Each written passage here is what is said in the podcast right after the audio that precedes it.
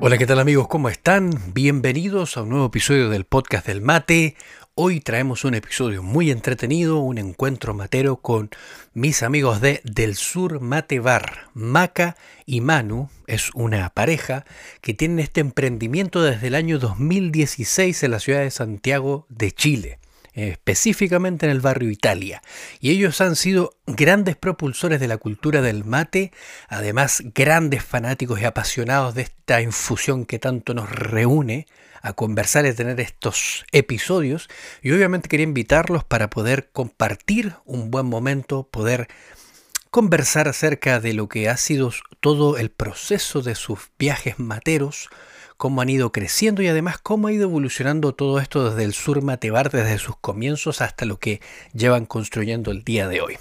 Obviamente, antes de comenzar con ese episodio que está muy bueno, lo que te quiero contar es que puedes encontrar este podcast en todas las plataformas disponibles como Sudamerican Mate Podcast o como el podcast del mate. Cualquiera de las dos formas lo vas a encontrar igual. Además puedes suscribirte en el canal de YouTube donde vas a ver este episodio completamente en videíto. Vas a poder también, ver, también ver a los invitados, vas a poder verme a mí y a veces que salen algunas imágenes mostrándote algunas cositas. Así que yo sugeriría que si no te gusta escuchar solamente el episodio y te gusta verlo, te puedes suscribir acá en el canal de YouTube también. Además te cuento de que puedes apoyar el podcast del mate de manera constante a través de los Patreon o puedes hacer tu donación por medio de PayPal. Cualquiera de esas dos formas siempre ayuda a que podamos continuar haciendo este show así, de la misma forma como a ti te gusta. Y además te recuerdo de que abajo en la descripción tenemos diferentes enlaces donde vas a encontrar toda la información de los invitados y de las cosas interesantes, así que te invito a que revises por ahí. Sin más que decir y sin más que contar, quiero que comencemos este episodio Encuentro Matero junto con mis amigos de Del Sur Matebar, así que espero que te guste y Comenzamos.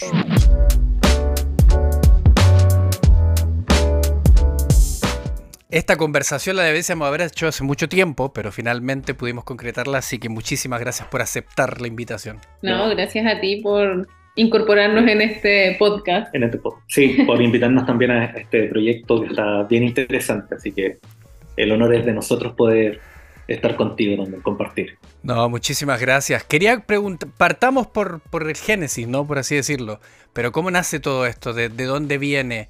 Se va a lo más básico, que es tradición familiar. Eh, yo sí nací en una zona en que se consumía el mate, entonces siempre lo vi en mi abuela, siempre vi la, la tetera o la pava encima de la cocina leña. Em, bueno, de hecho hace un par de años, creo que fueron unos 10 años, que se hizo una mateada familiar por parte de mi familia materna, eh, donde nos juntábamos simplemente a tomar mate, mate, sopaipillas, eh, tortillas, y eso con, con ese afán de, de, unirnos solamente. Esa es mi historia personal con el mate, es más que nada ese recuerdo de mi abuelita con su jarrita enlosada y el agua Y el agua hirviendo. mate a la chilena, ¿no? mate a la chilena. Sí, pero como dices tú, al final acá en Chile, y creo que es una historia que nos identifica mucho, es el tema de la tradición familiar. Mucha gente dice, no, yo, mi abuela tomaba mate. Una tía. Y así es como eh, nace el mate en nosotros, ya, en lo personal. Yo todavía tengo palpable el recuerdo cuando me regalaron mi primer mate. Y fue en el mercado de Chillán, en lo cual me regalaron esta típica calabaza con, una, con esta base de cobre. Claro. ¿ya? Y una moneda pegada en, la parte frontal y ese fue mi primer mate. Y yo todavía lo recuerdo hasta el día de hoy, siempre en mi casa había mate, bombilla, y cada paseo que se hacía familiar eh, al río o a un camping, eh, siempre había mate. ¿ya? Siempre estaba mi tía con su mate, le colocaba su, su picardía de, de, aguardiente, un poquito, pero siempre hubo un mate en la familia. Y ya con el correr del tiempo, al final uno empieza a, andar con su mate para todos lados. Yo lo llevaba a la, universidad. Eh, a veces me, miraban raro los profesores o no me, no me dejaban tomar mate en la sala de clase. Así que me iba a la biblioteca a tomar mate tranquilo, un par de compañeros que me seguían y, y todo bien. Qué loco eso de que, de que de repente como que lo veían mal, ¿no? Que te prohibían de repente llevarlo a algunos lados y... A mí, me, a mí no me pasó nunca eso, digamos, pero sí yo En mi caso fue súper loco también, porque yo como que, como que lo incorporé tanto que al final lo llevaba a todos lados. Y que el otro día, por ejemplo, estaba buscando, encontré unas fotos en, en Facebook, Facebook, así, ¿quién usa Facebook? Nada, ahora, pero el asunto es que encontré unas fotos en Facebook y salían unas fotos súper antiguas de. O sea, súper antiguas. Cuando yo recién empecé a tomar mate y el mate literalmente lo llevaba a todos lados. Entonces, de repente yo en ese tiempo también estaba estudiando y también lo llevaba, pero no era muy consumido. Pero, ¿cómo fue eso para ustedes? Porque ustedes veían efectivamente a otra gente tomando mate en ese tiempo, especialmente el tiempo universidad, ¿no? Que es como más típico por el asunto del estudio, que hay que pasarse la noche para poder estudiar y aguantar toda la noche, ¿no? Bueno, en los 2000 eran nuestras épocas de estudio, los principios de los 2000, eh, no era tan común. Yo creo que aún yo siendo de Temuco, como de esa zona, eh, no era algo tan común el, mate y el termo en los campus. Pero sí, el típico autocebante, el autocebante ese ya se veía mucho. Ya se veía, sí. Eh, que es el que tiene el agua, la hierba y todo en el mismo dispositivo. pero claro, aún así, el mate cebado como ahora lo, como lo consumo hoy en día, no era tan común. Era más el café, más el té y otras infusiones que, el mate. Y otras bebidas espirituosas en la época universitaria. Ah, obviamente, estamos claros. no, claro, pero eso es por allá 2008, 2010. sí, a mí me ocurrió mucho, por ejemplo, que tenía un grupo de compañeros que hasta el día de hoy tenemos contacto con los que tomaba mate y nos juntábamos en el balcón en la biblioteca a tomar mate. Y de repente me iba con un primo al parque forestal en Santiago y nos ocurrió que se nos acercó gente a pedirnos mate, claro. Eh, que nos tocó que eran unos chicos argentinos, que les llamó la atención, por allá por el 2008, 2009, les llamó la atención ver a alguien tomar mate y se acercaron a pedirnos mate. Eh, un carabinero, una vez, también nos pidió como si le podía convidar y en el metro, nunca me he olvidado, en el metro un día en la mañana, como en la estación Universidad Católica, una persona me increpó que por qué, me, por qué tomaba mate, que qué me creía. eso fue como que iba, iba, al terminal de bus a tomar el bus para ir a ver a mi familia, más al, y una persona me increpó y me encontré como muy violento. Ahora me da risa, pero en ese momento, ¿qué te creí? Claro. Pero es muy curioso eso porque... Pero voy a ser bien honesto, o sea, yo he escuchado últimamente que hay hay cierta relación que se le da al mate con Chile. O sea, no estoy diciendo porque muchos argentinos que escuchan el programa y que también en redes sociales preguntan, dicen, son tan materos en Chile como lo son acá en Argentina. Y yo le digo, no, no es tanto el nivel, pero es algo que está creciendo muy rápido últimamente, pero también está creciendo mucho. Pero sí hay mucha gente que quizá nunca tuvo la posibilidad de ir a Argentina, pero vino a Chile y en Chile justamente conoció el mate. En ciertas zonas y fue algo súper que les trajo exactamente la misma vibra, por así decirlo, ¿no? Que es más de comunidad, de grupo, de sentarse a tomar el mate juntos, de que pase, corre el mate por todos lados. Y, creo que a pesar de que quizá pensemos de que el mate es medio desconocido, yo siempre después, a medida que, bueno, hasta el día de hoy, siempre pienso que el mate estuvo ahí, porque cuando yo era pequeño, por ejemplo, yo tenía un mate en mi casa, un mate y una bombilla, y yo no sé por qué tenía un mate y una bombilla. Entonces lo traía de recuerdo, lo compré en Licanray, porque me acuerdo que decía Licanray, era un mate de madera, ¿no? Y lo traía de allá y era un recuerdo para mí, pero siempre estuvo. Mi abuela sabía que era el mate, mi mamá sabía que era el mate, pero no tomaban mate. Pero sí, mi abuelo, me acuerdo la primera vez que yo tenía 11 años más o menos, y quise preparar el mate, me dijo, no, porque es muy amargo, me decía, no te va a gustar. Pero hay una noción, entonces es como muy curioso verlo y me imagino que ustedes lo ven también desde la óptica de, de tener un poquito más, a lo mejor el caso de Maca como la familia también, de que estuvo por ahí. Pero yo siempre como que siento como que el mate siempre estuvo, como que en Chile siempre hubo una noción vaga de lo que es el mate. Ahora se está haciendo más popular y hay gente que sabe más, ¿no? Sí, efectivamente, pero como dices tú, eh, por lo menos acá en Chile siempre se ha tomado mate. No es algo nuevo, no es algo que apareció hace dos o tres años, sino que siempre ha estado y en todas las casas tú le preguntas a la mayoría de la gente y te va a decir que en su casa si hay un mate y que y la historia es muy repetida, como te decíamos delante, el tema de la tradición familiar, que alguien en la familia tomaba mate, que alguien viajó y te cuenta un mate de recuerdo, ese mate de Lican de madera, no va y siguen vendiendo el matecito de madera que dice es, Es algo típico. Y nosotros actualmente lo vemos en la tienda, que llegan muchos turistas, muchos, y ven a la hierba mate como algo como algo típico de Sudamérica. No lo tienen asociado tanto a un Entonces llegan muchos turistas y nos dicen, no, yo busqué en internet, llegué a Chile y vine a conocer la tienda. Y vienen a probar el mate por primera vez. Claro.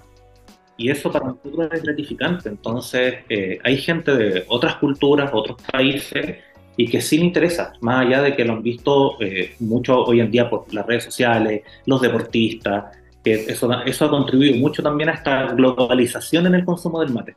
Claro.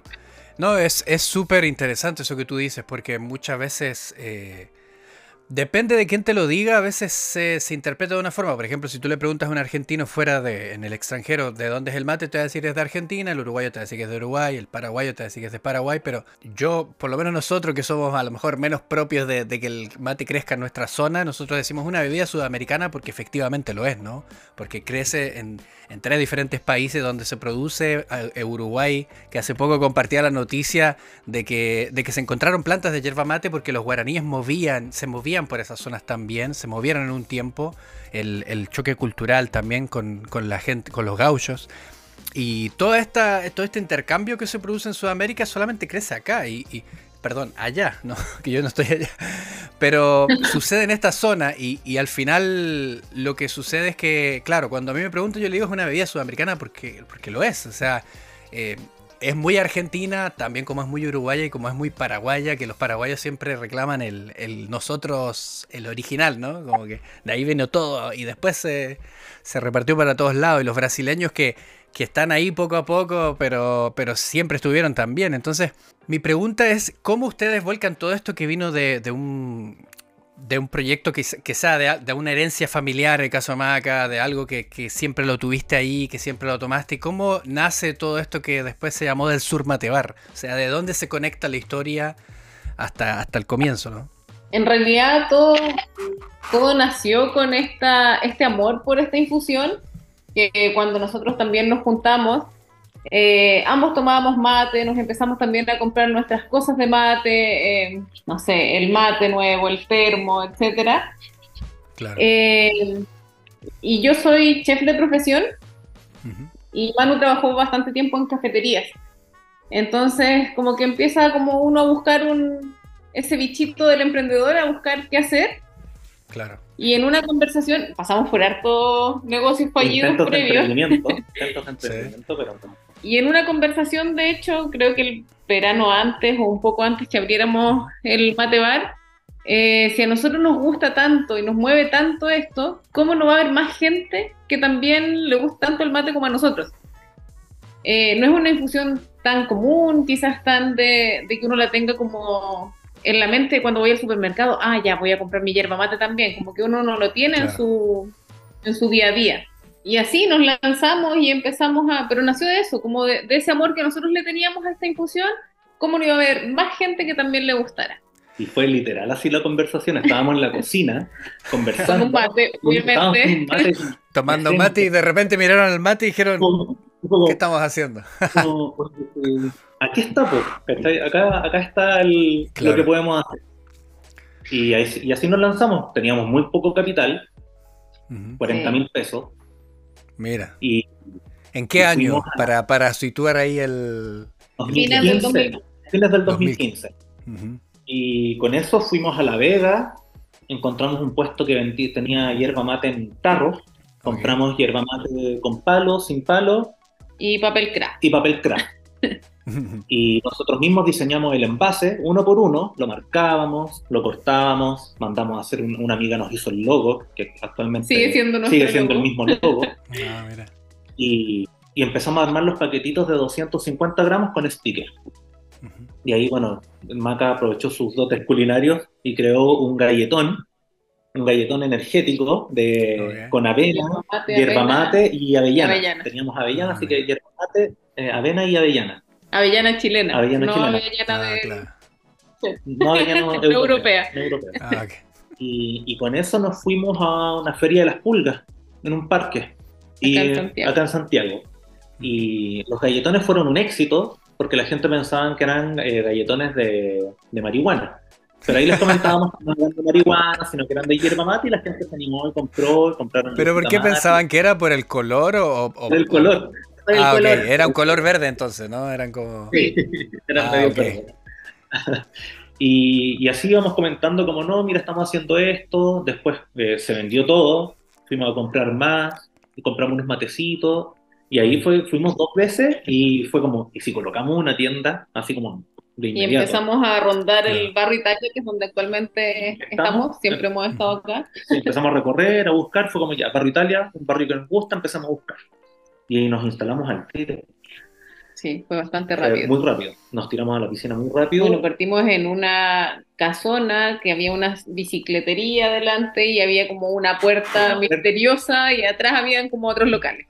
Claro. Claramente fue un poco desastroso en un principio. fue, fue medio desastroso, bordeando el, el fracaso. claro. Sí, bueno, como cualquier Como cualquier emprendimiento, bordea el fracaso los Los primeros dos o tres años. Claro. Y ahí empezamos a, a crecer de a poco. En ese tiempo no encontrábamos proveedores, nada. Sí, era muy difícil. Muy difícil encontrar productos en Chile.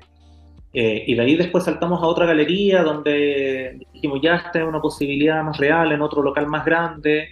Y ahí fue como un bajón igual grande. O sea, lo pasamos bastante mal. Porque no sabíamos si iba a, A funcionar. a tener a funcionar. Y habían Claro. días en que cerrábamos y era como, ya creo que hasta aquí llegamos. Y llega ese punto en el que uno se Sí, ya. empieza a cuestionar también el, si es el producto. Es como Claro. quizás es mate que no, eh, no está llamando la atención, Eso, claro. que no, no está la gente preparada para, para este mundo. Claro. Pero ahí va también uno día a día dándose ánimo, que me imagino que en el fondo es lo que le pasa a cualquier emprendimiento. Es como, tiene como distintas etapas y el principio es lo más difícil. Sobre todo cuando uno no es tanto de, no es un ingeniero, como que no viene con un plan de trabajo de atrás, sino Claro. que es más garra y corazón Más garra y cosa. corazón. o sea, como Y ya- mate. y mate. No sabes, no sabes hacer una pinilla Excel, pero no importa. Ahí estás intentando tirar números y, y se pone un poco difícil. Pero sí, hubieron días bien complicados y lo pasamos mal. O sea, cuestionando todo. O sea, como ya quizás busquemos trabajo, eh, quizás eh, el, el producto no prende nomás. Pero ya por Claro. el 2017. 2016, 2017 ya pasó todo eso. claro. Y de repente fue que seguimos buscando, siempre buscando posibilidades de crecer. Y hasta que encontramos la, la galería en la que estamos, estamos actualmente y, y fue como, listo, démonos la última oportunidad, literal, abrimos, logramos arrendar un local chiquitito que era un módulo y en el primer día vendimos lo que en el otro local vendíamos en un mes completo. Wow, imagínate. Los que hayamos vendido tanto, es que Y no era que era se vendía tanto, poco. en el otro no se vendía No, nada, sí, mucho, pero se vendió lo que en el otro local se vendía en un mes completo. Entonces, Y fue como- era y fue distinto como- y ahí fue como No era, claramente no era el producto, no era era la ubicación. Claro. Pero son cosas que uno no sabe cuando empieza un negocio, cuando se tira a la piscina dejando todo atrás, porque no, no era como que teníamos nuestros trabajos formales y esto era nuestro Ingreso extra. ingreso extra, sino que siempre Claro. fue, siempre lo, lo vimos como quema tus barcos, como si te vas a tirar a la piscina, quema tus barcos, o sea, deja todo Deja lo demás todo atrás. atrás y hacia adelante. Claro. Y eso, y ya llevamos, vamos a cumplir siete años, Siete años ahora con en este marzo. proyecto. Sí. Es es súper curioso eso porque igual pensamos 2016 o 2017, no es mucho tiempo, no es tanto atrás, digamos, no es mucho tiempo atrás. Sin embargo, si lo vemos a, qué es lo que pasó desde el 2017 hasta el 2022, ha crecido, pero me imagino que ustedes me podrán contar un poquito cómo ustedes lo han percibido, pero me imagino que el conocimiento de lo que es el mate, el consumo de lo que es el mate, desde que ustedes comenzaron hasta el día de hoy, me imagino que ha crecido muchísimo, ¿no? Y también el conocimiento de la gente, hay muchas influencias, digamos, podemos decir, ¿no? Futbolistas, deporte, eh, celebridades, lo que fuera, eh, algo de vida sana, ¿no? Deporte, ejercicio. Eso creo que también aporta mucho a la yerba mate, pero me imagino que ustedes han ido viendo poco a poco, porque cuando ustedes comenzaron, las redes sociales eran bien no eran tan significativas como lo son hoy en día quizá, y era mucho más como tipo, incluso era pegar afiches para promocionar, ¿no? Era como, todavía era algo que se podía hacer y que podría funcionar, ¿no? Pero un flyer tenía mucho más peso que Facebook en ese tiempo. Sí, Claro, claro. claro.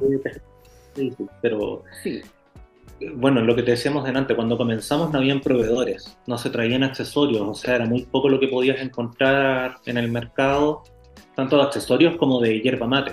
O sea, acá en Chile siempre ha habido yerba mate en los supermercados, pero siempre las mismas, que era Tarahui, eh, las marcas nacionales, eh, Supremo, Doña, Javiera, Dolores, Dolores y otras tantas más, y, y, de repente encontrabas Rosamonte como la novedad.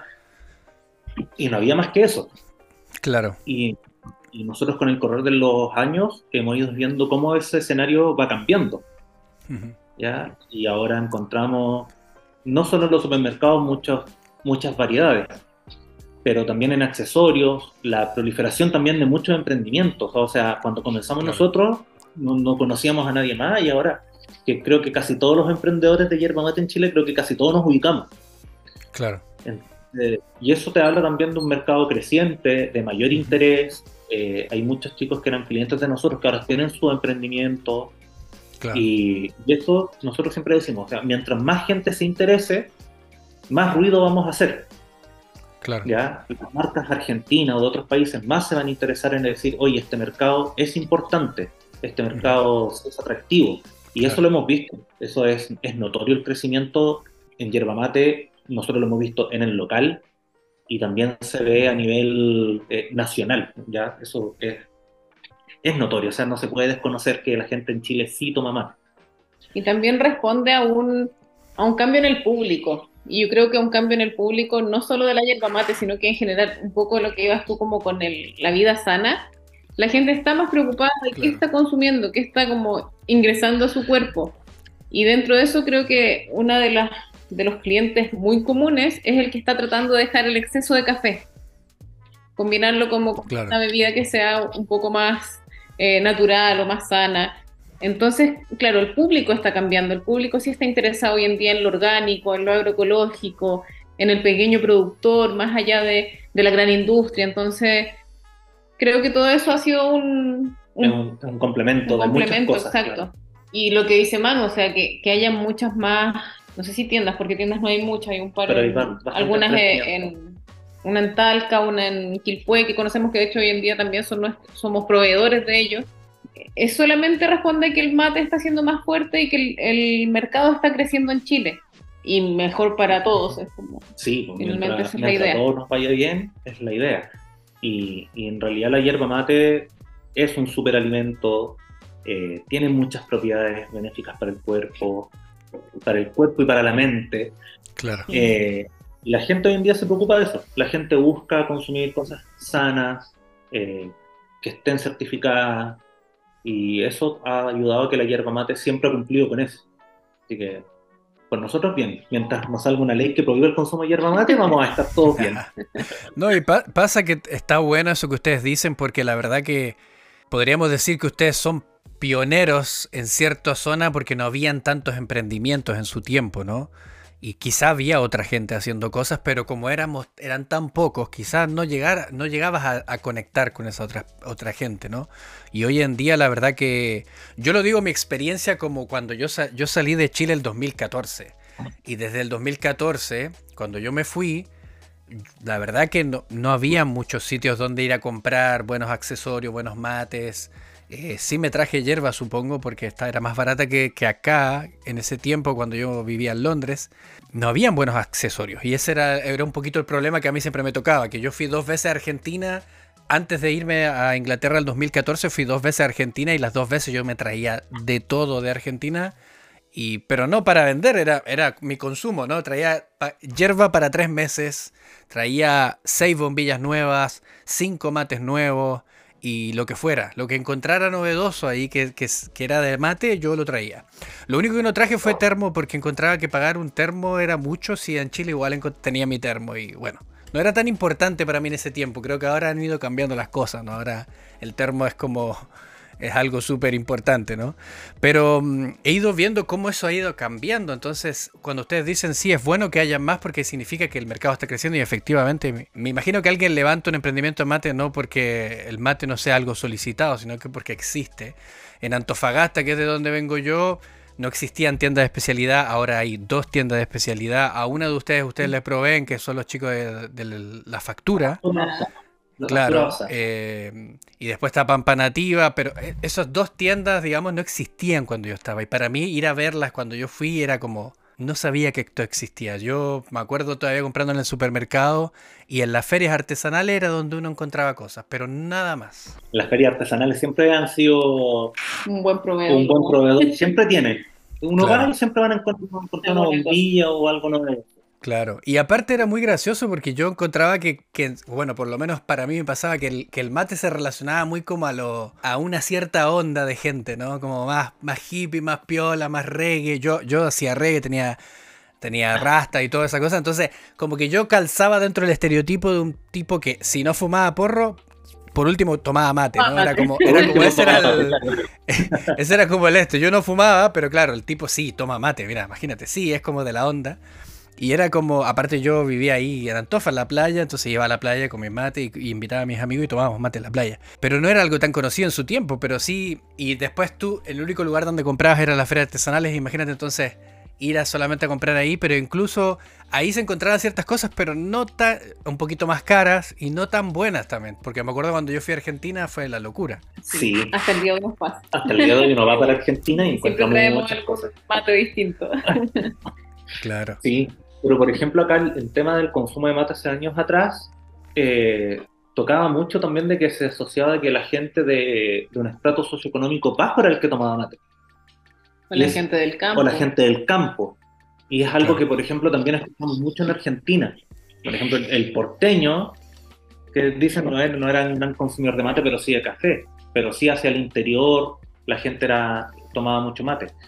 Pero hoy en día creo que es una de las bebidas como más democráticas que hay. Esa es la gracia de la hierba mate. O sea, consume desde el presidente, porque hoy en día el presidente de Chile sí toma mate. claro. Eh, y hasta la persona más humilde. Y toman también del mismo recipiente, de la, con la misma bombilla. Ya, o sea, de la misma forma, que no existe una forma refinada de tomar mate, sino que nuestro mate, que es nuestro pocillo y la, y la bombilla, es lo que necesitamos, necesitamos más que eso. Así es. No, y aparte que es algo que es súper simple, que creo que, unifica mucho a la gente y creo que nace dentro de la misma historia de, lo que es el mate, o sea, es algo que se descubrió y se compartió y se repartió por las culturas ancestrales, por así decirlo, ellos la compartían. Llegó, el mate llegó tan lejos como hasta los mapuches. De hecho, yo me causaba mucha mm, curiosidad cuando yo hablaba con algunos productores argentinos, me decían, Tú sabes que Valparaíso ha sido también una gran, un gran puente para nosotros para vender yerba mate a ciertos puntos que, se mandaban desde allí fuera, se mandaban a, Inglaterra, me acuerdo decían, eh, desde el puerto de Valparaíso y Chile siempre ha sido algo que hemos tenido un puente ahí con, el, con la yerba mate y con la difusión de, de la infusión, ¿no? Sí, bueno, con el solo hecho de que el mate acá en Chile en la época colonial era una bebida como de la aristocracia y muy consumida, y se elaboraban los mates de plata. Eh, entonces es algo que siempre ha estado presente en nuestra historia. Imagínate que la palabra mate viene del quechua. Eh, el mate llegó al virreinato del Perú, o sea, en el Alto Perú también se consumía hierba mate. Entonces sí es efectivamente una bebida sudamericana. Claro. Ya ha estado en todos los países presentes. O sea, no se puede desconocer que la producción es en una zona muy específica, pero el consumo de ese paquete de medio kilo llega, ah, bueno, hoy en día a todo el mundo. Con decir que Siria es el mayor importador de yerba mate a nivel mundial de yerba mate argentina. Y tú le dices eso a un, no sé, nosotros acá hay chicos argentinos que nos visitan y tú les dices eso y no lo pueden creer, o sea, no, dicen, pero ¿cómo va a ser posible? Sí, efectivamente. Claro. Así es como yerba mate a nivel mundial.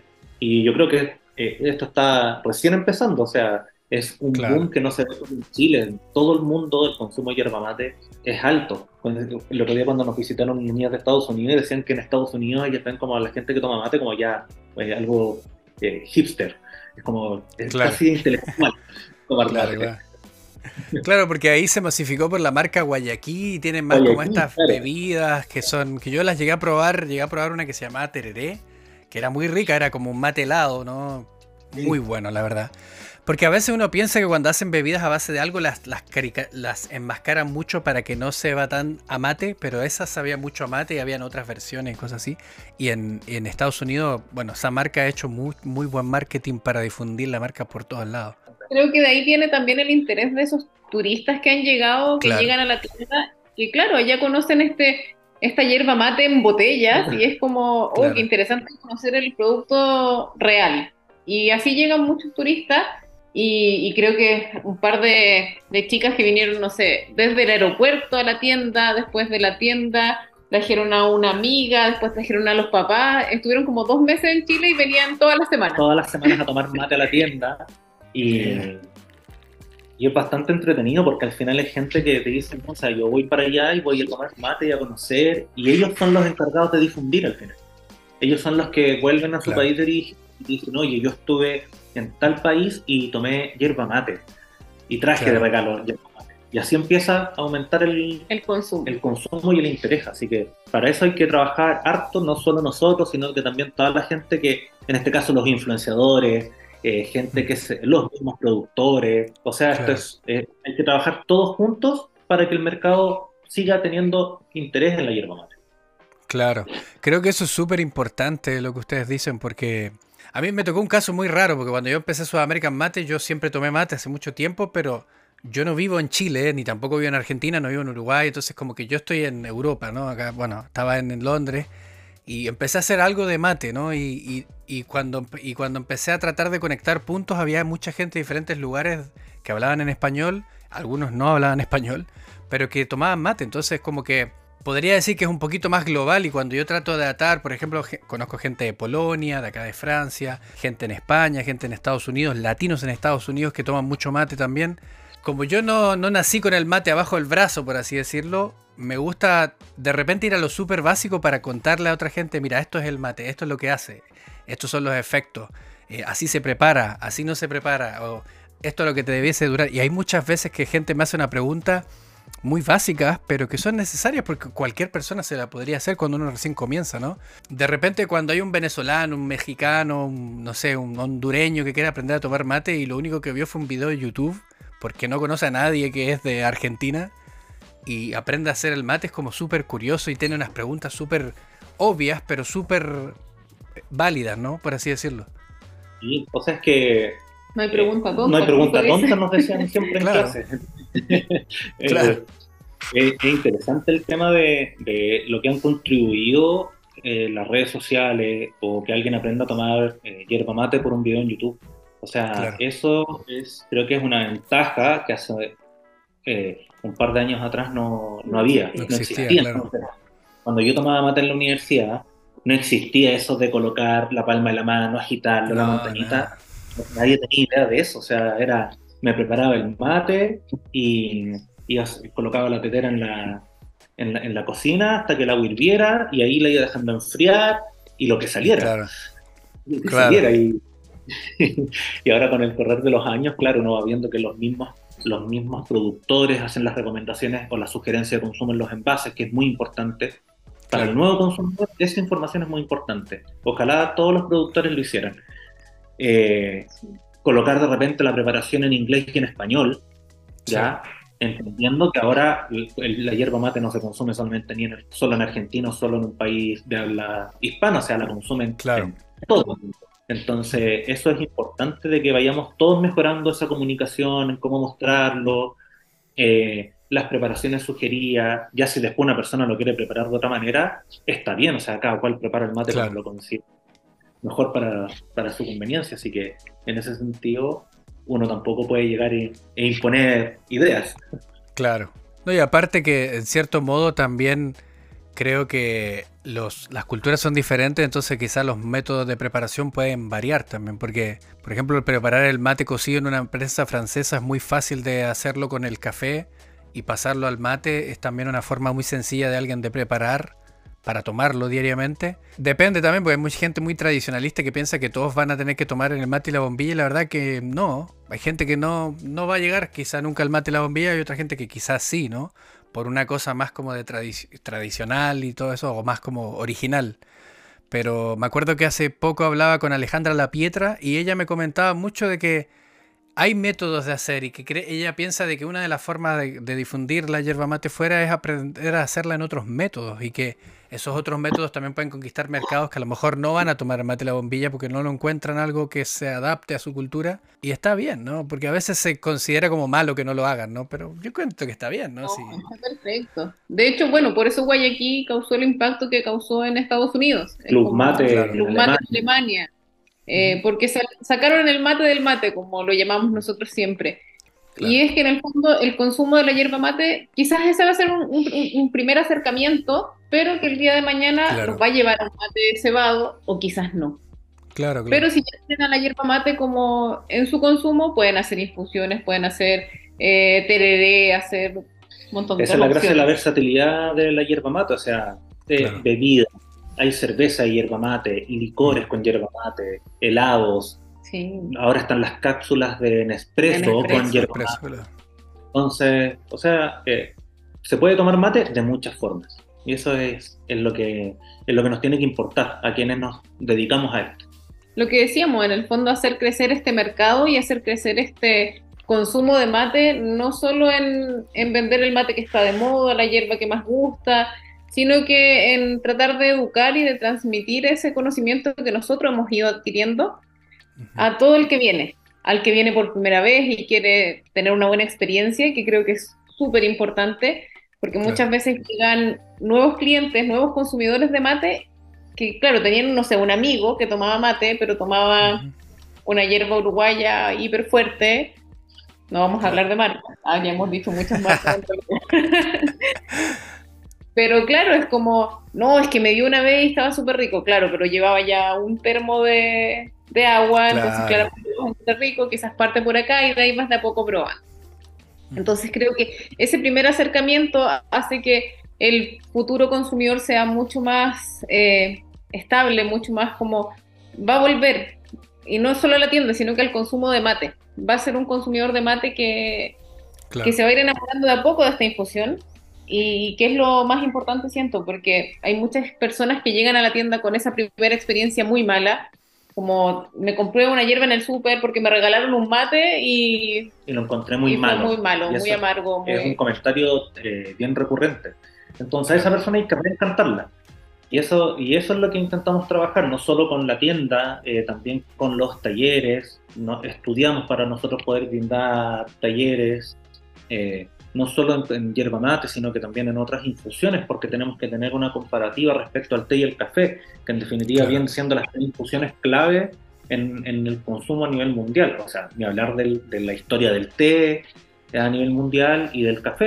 La yerba mate también tiene algo que aportar y son las, son las infusiones con las que podemos comparar y que lo que hace la gente. Es como, eh, ¿qué me hace mejor? ¿Que me tomo un té o me tomo un café? No es que te haga mejor o peor uno, pero esto es lo que ocurre en tu cuerpo con la hierba mate y esto es lo que ocurre con el café.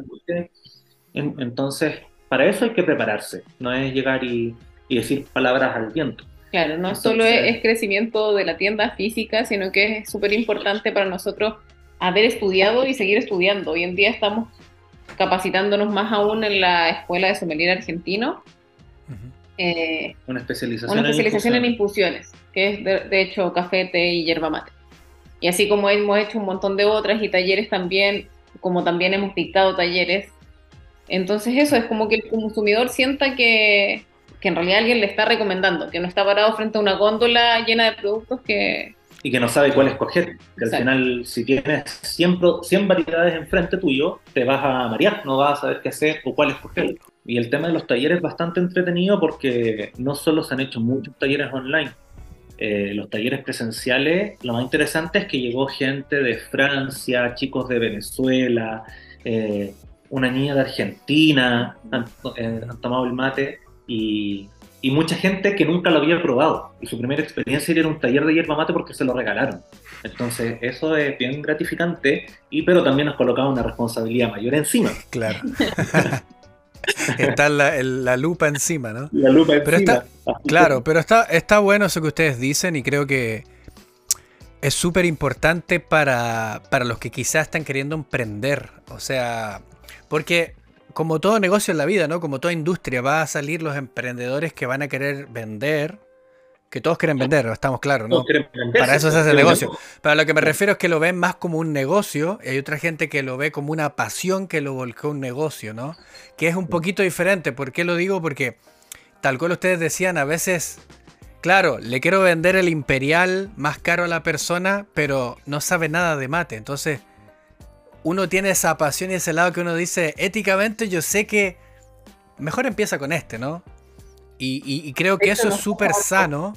Eso es súper sano en el sentido de no, no de no querer vender, sino de poder orientar y educar en lo que uno pueda, lo más simple, porque a veces la gente, una, o no quiere aprender, o dos, a veces eh, hay gente que viene con términos muy embólicos, ¿no? Muy, muy rombámbicos o muy gro- grosos, y la gente no los entiende. Entonces, para aterrizar esas cosas y decirlo lo simple, pero que la gente también se pueda llevar un valor, por así decirlo, ¿no? Y es súper importante eso de que ustedes están haciendo estos cursos. Quizá para alguno que esté escuchando y diga, oh, yo tengo un emprendimiento, me gustaría saber un poco más. Creo que es importante saber más de la yerba mate, saber más del mate, saber más de la cultura, porque eso te ayuda a, a poder eh, recomendar mejor a la gente, hacer crecerlo, la- esta cultura del mate de una manera que, que se pueda difundir más, porque al final esto es tan lindo, ¿no? Es tan comunitario, es tan simple y al mismo tiempo yo creo que va a crecer tanto que a veces no lo vemos o a lo mejor mucha gente no ve como que crecerá tanto, yo creo que va a crecer un montón. Entonces tenemos que estar listos para ese momento, ¿no? Y, y hasta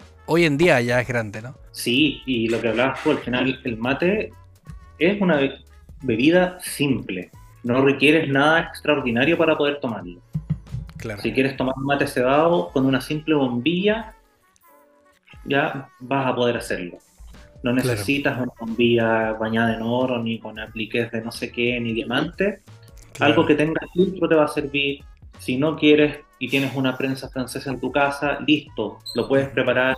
Es una bebida muy simple y Claro. te va a aportar las mismas propiedades, el mismo sabor, el mismo gusto y va a ser entretenido. Y tenemos que llegar a eso de que alguien diga, oye, acá en Chile no ocurre tanto como en otros países, que en Argentina sí lo hace, que alguien te invita a tu casa y te invita a tu casa a tomar tu mate.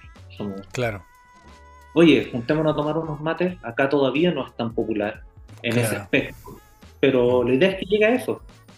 Si ya muchos consumimos, es una bebida simple, no es tan, es ritualista en la preparación, pero después uno lo hace ya de una manera tan natural, Que sale, Que- sale rápido y sale fácil. sale y no- rápido. Y qué mejor que agasajar a alguien con un matecito. Claro, es diferente. Qué Sí, buen plan. Qué buen plan.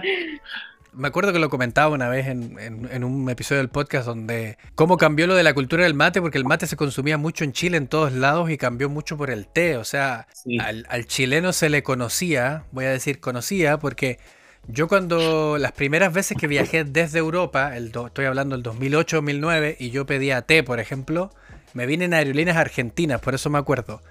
Y yo le decía, no, que era un tecito. Y me decía, ah, chileno, me decía. Entonces, porque se tenía esa asociación del chileno tomando té, té del té clásico, té negro, ¿no? Pero se tenía esa relación, ¿no? Pero después uno va a la historia y uno se da cuenta que el mate estuvo antes que el té, incluso. Claro. Y se consumía más. Y se consumía en las minas de salitre. Se Los obreros consumían el mate. Entonces, todo eso cambió por, por algo, bueno, industrialización, industrias, ¿no? Eh, influencias de las Así colonias es. inglesas principalmente, que eran los que más consumían el, el té, ¿no? El mate siempre estuvo y eso se fue cambiando. Entonces yo creo que volver a ese origen quizás del, del que estuvo antes no creo que sea tan complicado hoy en día. No, se está retomando, eh, la gente se anima, eh, Las redes ayudan. las redes sociales ayudan. Y lo importante es que la hierba mate la está consumiendo gente de todas las edades. Claro. no está asociado a un, a, un, a un rango etario específico, sino que nos visitan mamás que le vienen a comprar mate a sus hijos para llevar al colegio, eh, Claro. universitarios, vienen eh, gente adulta a comprar mate regularmente, o los re- ahora que se viene la, eh, la época navideña, hay gente que nos visita todos los años y es la única vez que vienen a la tienda en el año, porque vienen a comprar regalo. el regalo a to- todos los hijos. Bolso, bueno. termo, mate, hierba, todos los años. Y eso es entretenido. Ahí uno lo va viendo ya que, que sí se está retomando, que sí forma parte Claro. importante de, la, de las dinámicas familiares. Entonces Claro. nosotros vamos a visitar a nuestra familia y yo voy a ver a mi mamá, por ejemplo, y ya me, me dice, ¿te vas a tomar un matecito? Sí, listo, ahí hay mate, hay bombilla, Claro. A veces tiene hierbas que no son de mi gusto, pero me las tomo igual porque hierba mate, no la voy a rechazar. claro. Eh, y cuando vamos al sur lo mismo, o sea, viajamos y lo primero que, que se hace es eh, nos sentamos a la mesa todos a, a compartir un mate. Claro, es que, es que trae, es la ocasión, ¿no? Y aparte que creo que es súper es súper positivo en ese sentido y, creo que está bueno, que mucha más gente lo está conociendo. Creo que una de las cosas por las cuales me gustó haberlos invitado al podcast, pero además porque yo los visité cuando fui a Chile el... Bueno, a, volví este año, suena como si fuese sido hace mucho, pero volví en febrero este año, pero cuando fui al, al, a la tienda y pude conocerlos también y darme cuenta de que ustedes sí, es gente muy apasionada que, que logró después de muchas luchas, que ustedes lo decían en el comienzo, lograr que funcionara, ¿no? Y darte cuenta de que valió la pena el esfuerzo y que ese esfuerzo está dando resultados en el sentido de que está creciendo. Darte cuenta de que generalmente cuando a mí la gente me pregunta dónde puedo comprar mate en Santiago, yo les digo que vayan a ustedes y yo les digo cualquier cosa, vayan y pregúntenle. Ellos seguro, Mano te va a contar qué hierbas mejor y qué mate te puede servir mejor. O Maca te puede decir, oye, mira, esto está mejor para ti. Porque eso también denota de que ustedes tienen ese plus, ¿no? Porque tiene algo más, ¿no? No es solamente, mira, te, quiero vender este, este matecito que está bien caro. Porque no es barato tampoco comprar eh, mates en Chile, especialmente los que le gustan más a la gente, ¿no? Porque hay que traerlos, ¿no? Hay que llevarlos para allá y creo que eso ha sido súper positivo del hecho de que ustedes puedan darle ese valor a las personas para que ellos puedan sentirse cómodos comprando, para que ellos puedan aprender, que en ese sentido han aportado mucho a la cultura del mate en Chile, por así decirlo, ¿no? Yo creo que de las primeras tiendas que yo conocí fueron ustedes y los conocí por Instagram porque no los conocía de antes. Yo iba a la feria del Santa Lucía a comprar cosas. Esa era la, esa era mi feria artesanal para comprar cosas de mate.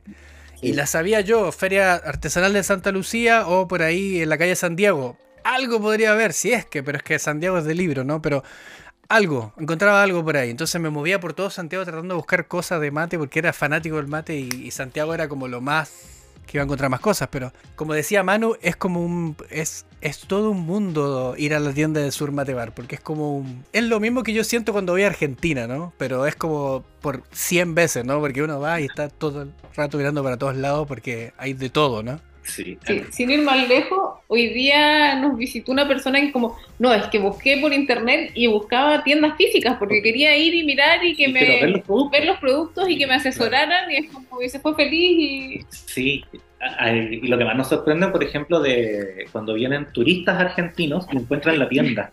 Sí, es como, ni en Argentina en esto. encuentro esto. Y digo, sí, mira, si, ¿de qué parte eres? En tal lado, mira, en tal parte está tal tienda, porque también conocemos Claro. muchos emprendimientos de Argentina. Entonces, Claro. no, mira, si eres de Mendoza, hay dos locales que tienen estos mismos productos casi y están en tal lado.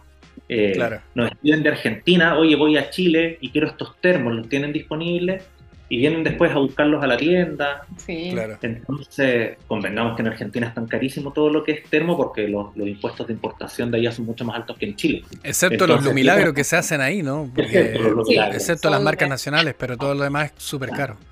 El otro, el otro es carísimo, entonces nos sorprende siempre mucho la reacción de cuando llegan argentinos a la tienda. Porque O en- argentinos que se han venido a vivir a Chile y como hace poco, no sé, ah, ya, pero aún me quedan, no sé, un kilo de hierba, pero después vengo sí o sí porque lo encontré maravilloso y Claro. creo que es una de las cosas lindas de tener tienda que van quedando todas esas experiencias, toda esa gente que, que se va feliz, que vuelve feliz, que en el fondo tenemos un montón de clientes que ya llevan comprándonos hace años. años, antes Años. de la pandemia, siempre estábamos, preparábamos un mate bien Bueno, grande, sí, preparábamos, teníamos un, un imperial sí. muy grande, entonces nos preparábamos con el mate y llegaba gente y de repente se llegaban a- armaban y rondas. se armaban rondas Pre-pandemia, porque ahora pre-pandemia y Sí. gente nos llegaba chicos de Argentina, uy, convidame un mate que no traje mi equipo y no sé qué, sí, claro, y tres, otro tomando mate y de repente Claro. seis, ocho personas tomando mate, eh, nadie se conocía de antes y es entretenido. Y yo lo que siempre le digo a la gente cuando viene a la tienda, le digo, y eso solo lo genera la hierba mate. No es, no- Nadie se va a pasar un café nadie se pasa un café. o un No, té. no. Claro. pero sí la hierba mate, sí el mate. Sí. Bueno, con eso- la pandemia bajó, Claro. bajó eso, nosotros no lo podemos hacer lamentablemente, pero, pero eh, era entretenido. Claro, ¿y cómo vieron ustedes el cambio de... Bueno, esto es una pregunta, es como pasada pregunta, pero la hago igual, ¿no? ¿Cómo ustedes vieron el cambio de pre-pandemia a post pandemia, ¿no? Porque también hay muchos consumidores que crecieron durante la pandemia, o sea, mucha gente que empezó a tomar mate En pandemia. en, En la pandemia. pandemia y después empezó a, claro, me imagino gente después de después de haber estado encerrado dos años y, y decir voy a ir al Sur Mate Bar por fin a la tienda física, eh, es como curioso, ¿no? Sí, se da mucho ese, ese efecto post pandemia. Bueno, en pandemia también teníamos un poco más de tiempo y podíamos hacer más en vivos y Claro, y compartir más con Claro. la gente. Claro, se fue generando una relación muy cercana con algunos Con clientes algunos clientes, sí. que hoy en día se mantiene. Como, y así como gente, no, empecé a tomar mate en la pandemia y ahora quiero venir y seguir probando. Pero entretenido eso de gente que ocurría, porque durante pandemia, eh, como estábamos cerrados, la única forma de vender era eh, online. Y salíamos nosotros Claro. mismos a repartir por todo Santiago. Una vez hasta nos regalaron un quequito así como para, que, un- para la once. para la once, nos regalaban un piquito. Y, y es entretenido porque después esos clientes siguen comprando. Claro. Y imagínate, suena psycho, pero sé dónde viven. Ah, O, o llegan a la tienda y me dicen, no, si ustedes me iban a dejar siempre a la casa, ¿cuál era tu dirección? Tanto, ah, ah, sí, sí, ah, Sí, compra siempre lo mismo, ya, ¿va a querer lo mismo? Sí, listo. Claro. Pero un- bar. Es como, no, es de que siempre. vengo a conocer la tienda. No la cono- nunca la vi en, pan- o sea, en pandemia, compré solo Claro. online y ahora la a conocer. Y la gente te lo hace saber y es igual es entretenido. La gente de regiones que viaja y te dice, no, vine a Santiago y tenía que venir a conocer la tienda. Un, chico de Arica, hace De Arica. como un mes se llevó, no sé, Se llevó un dos display- displays de yerba mate Sí, y claro. ahora ya compró otro por la página, no sé. Entonces, imagínate que vienen de tan Es lejos y se dan un tiempo para venir a Barrio Italia, ubicar la tienda y decir, ya me voy a comprar unos displays de yerba mate. eh, eh, hay que valorarlo. Al final, eh, para quienes vivimos de un producto que no se produce en Chile, hay que valorar eso. Hay que valorar esa actitud de los clientes porque nosotros también somos clientes cuando vamos a otro lado. Claro. Hay que ser ameno en ese sentido, en la atención, eh, en la buena onda. Y, y eso también es lo que ha hecho crecer el negocio. Que al final eh, es una pasión, pero también es un negocio. Pa- para que pueda crecer, no es necesario vender oro, sino que solamente una sonrisa o saludar. Y ya con eso eh, va a servir. Claro. No, y, y siempre, digamos, en ese sentido, eh, el, el poder enganchar con las personas y, y saber de que, como tú decías, todos hemos sido clientes también o, somos clientes en algún lado, entonces como que también lo vemos desde la otra óptica y eso nos ayuda a poder recomendar a una persona mejor. Igual te digo que yo que fui a la tienda, para mí fue toda, es toda una experiencia ir a la tienda. Aparte que todas las tiendas en el barrio Italia son bien atractivas, ¿no? Distinto tipo de tiendas, pero encontrar en pleno barrio Italia la tienda del Sur Matebar es toda una experiencia también. Ustedes tienen un montón de cosas. Yo quedé impresionado que no había visto algo en Chile así y, eso está bueno porque en cierto modo eh, literalmente le puedo decir a una persona, mira, si vas al Sur Matebar posiblemente encuentres lo que ando buscando porque hay de todo. Y aparte que ustedes se han preocupado de tratar de traer de todo para que la gente pueda tener ahí alternativas, ¿no? Por así decirlo. La cantidad de hierbas que ustedes tienen también. Cuando a mí me preguntan de esas hierbas medias rebuscadas que a lo mejor no se encuentran en todos lados, seguro Manu, Maca lo la tienen en, el- en la tienda, ¿no? Porque no, no se encuentran en todos lados, entonces es súper curioso, ¿no? Y, y está súper bueno porque me imagino que causa mucho impresión al, al- al comienzo, ¿no? No, el tema siempre es la foto, la gente le gusta sacar fotos, a las, a las hierbas mates sobre todo. Puedo sacar fotos porque nunca había visto tanta variedad. Le digo, y ojalá Claro. tuviéramos más espacio y, y más lucas para seguir trayendo hierba, porque le digo, en Argentina hay más de 500 marcas, o sea, no, eh, Claro. eh, sin contar Paraguay, sin contar Brasil, las mismas marcas uruguayas. eh, o sea, necesitaríamos el doble de espacio para poder tener todo, quizás más. Hemos traído Claro. lo que hemos podido traer y en grandes cantidades, en pequeñas cantidades. Depende mucho también de todo el tema arancelario, impuestos, eh, servicios de salud, todo lo que implica importar alimentos. El- Es un alimento y tiene, y tiene el tratamiento como tal. Claro. Sí. Entonces es bastante entretenido eh, estar en la tienda. Los chicos que trabajan con nosotros igual le hemos hecho hincapié en que sean súper responsables en cómo atienden, en qué ofrecen, en qué dicen. Bueno, y tenemos el como el, la ventaja de que en realidad tenemos todas esas hierbas a nuestra disposición y todos los días estamos probando Todos hierbas distintas. Nuestros trabajadores también, Sí, sí, todos- igual muy materos, entonces igual todos los días están probando para poder recomendar mejor. Claro, Así que- no, pero está bueno. Así que No, está súper bueno y, a- y aparte que yo me acuerdo cuando yo fui que ustedes tienen una zona que es la zona del parque donde ustedes tienen varias hierbas abiertas y, y la verdad que tienen de todo, ¿no? Y ahí ustedes van probando. Yo probé varias, me acuerdo, sabes que fui. Probé varias diferentes y siempre hay una opción interesante y aparte que me imagino que eso, como ustedes decían, ayuda para que puedan atender mejor. Pero quiero hacerles una pregunta para. Yo sé que ustedes han probado muchas hierbas, igual la gente no sabe. Bueno, Maca y Manu han probado muchas hierbas, porque aparte de. Me imagino que toda la hierba que entra la prueban, que yo sé que sí. Todo lo que entra pasa por el control de calidad para ver qué tal es, para poder ver dónde. en qué. cómo recomendarla, ¿no? Pero, ¿qué tipos de hierba ustedes regularmente consumen o cuáles prefieren más? Porque tenemos de todo, ¿no? Yo no te voy a, no te voy a decir que me, diga, me digan la favorita porque eso no existe. Que la gente a veces siempre me pregunta a mí eso. Y yo también pruebo mucha hierba, entonces como que no se puede decir. Pero sí hay cierto estilo que a uno le gusta o que generalmente recurre a tomar más, ¿no? Creo que en el día a día tomamos hierbas argentinas, artesanales, con palo, estacionamiento natural. Hierba mate elaborada con palo. Sí, Es como. Es artesanal. artesanal. No tomamos demasiado de la gran industria, pero Pero Sí, pero sí en su mayoría hierba mate argentina elaborada con palo, lo que más consumimos. Claro. Eh, y después yo creo que viene Paraguay y después Brasil. Sí. Claro, y hay, hay favoritismo por ciertas marcas, y tampoco es- hay que negar eso. Claro. Si me dicen hierba, eh, no sé, de Paraguay, me gusta mucho la orgánica de pajarito. la premium de pajarito. La premium de pajarito que está bastante buena. La selecta premium también. es Sí, de, no sé, de marcas uruguayas. eh, hemos probado bastantes, pero no sé, la- la- Canarias, ¿para qué andamos con cosas? Es bastante agradable. Para Canarias lo que nos pasa es que tenemos que tener tiempo. Y siempre Para andamos tiempo. corriendo. Entonces, como, No, es cierto. El, Es como el otro lejos. día, claro, el otro día, yo no tomaba hace un montón de tiempo. El otro día me preparé el mate para el partido de Uruguay. Me preparé el mate en la tarde y estuve tomando el mate todo el día. Todo el día el mismo mate. Y no se lavaba la hierba, no se lavaba la hierba. Me bajé tres es termos y los conté intencionalmente. Yo dije, yo que nunca hago eso, intencionalmente dije, voy a contar cuántos termos de litro me bajo. Y me bajé tres termos y todavía me quedó un poco. Sí, te digo, habré tirado un poquito, pero era ya muy poco. Pero tres termos bajaron. Ese día me di un montón, así que diurético Es maravilloso. un diurético excelente, Claro. pero, pero en general lo que más consumimos es hierba mate argentina. Unas más que otras. Claro, pero básicamente eso, como amargo, sin ningún otro Sin- agregado. Sin yuyito, sin menta, sin cedrón, sin nada. Hierba Claro. mate. Bueno, amargo. de hecho, lo que estamos tomando ahora harto es como la infusión fría de hierba mate, así, pero. Ah, sí, vi el videito, sí. Hasta mañana Sí, todas las mañanas eh, un litro casi de, de infusión. de infusión con harto hilito y para comenzar el día, porque el calor Claro. está. Ahora en la tarde mate, aunque Sí. Sí, 35 no. mate, pero Sí, pero un tereré también va de repente va bien. La verdad que nosotros somos más de mate, a pesar de que en Chile se toma mucho mate y el tereré es algo súper...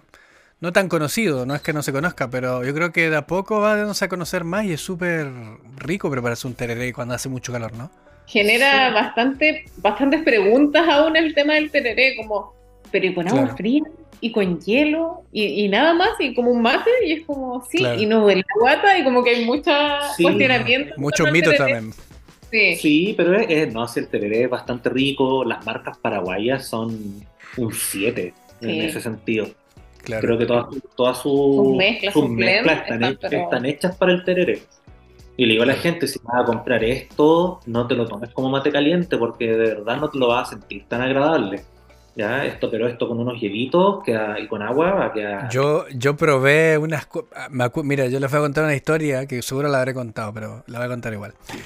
Yo fui a... Estaba en Iquique y en Iquique habían ferias artesanales, porque la feria artesanal en Chile es igual a comprar yerba mate o mates, ¿no? Eh, En todos Sí, lados. en todos, en todos Ent- lados. Claro, entonces cuando yo fui a la fui a una feria artesanal en Iquique y en Iquique pasan las hierbas de Paraguay, las pasan por la frontera, las pasan la gente porque las venden así ellos mismos. Y ahí me acuerdo que encontré un montón de hierbas y encontré unas hierbas paraguayas y me compré una y la hice con mate caliente porque yo no sabía nada del tereré. O no sea, no lo sabía preparar tampoco, sabía que era el tereré, pero y la preparé con mate caliente y me encantó. O sea, sé que puede ser a veces un desastre por, por, la cantidad de cosas que tiene, pero a veces te puede pasar como a mí que me gustó más, pero me acuerdo que era bien mentolado, era todo muy mentolado, así muy bien ahí, pum. Y, y, porque todas esas hierbas con el agua caliente, se, pero se expresan así, como que es como una bomba. Así.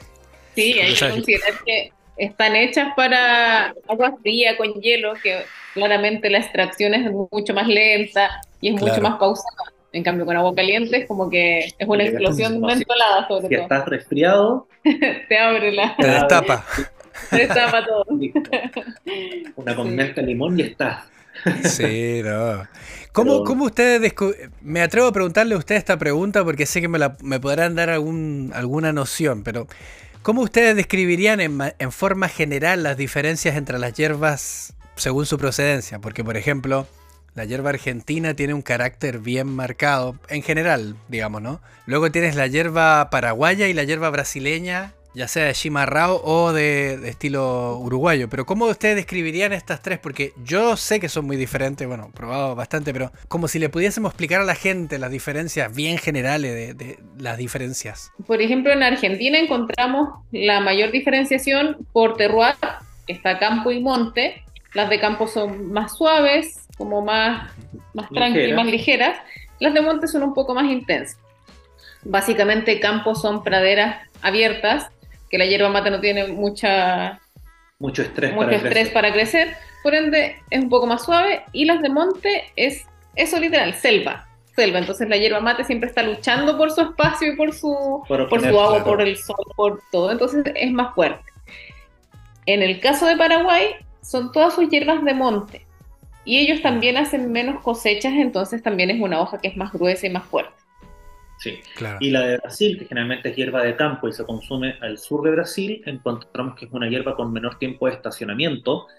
Para que la gente entienda, yo siempre le digo, es un símil a la guarda en un vino. Uh -huh. ¿Ya? Entendamos el estacionamiento como un símil a la guarda en el vino. Entonces, tienen menor tiempo de estacionamiento, por ende es una hierba mate un poco más expresiva en boca, eh, sus más sabores herbáceo. son más herbáceos, ¿ya? Claro. La granulometría es distinta, hoja un poco más fina, una cantidad más de, de, polvo de hoja, y eso es lo que te va a brindar es un mate con más estructura, más espumosidad, pero también requiere más paciencia, más de gusto adquirido. Para el, para el consumidor claro. tradicional de hierba mate argentina, le va a costar es pasar difícil, a la hierba brasileña. Claro. Sí.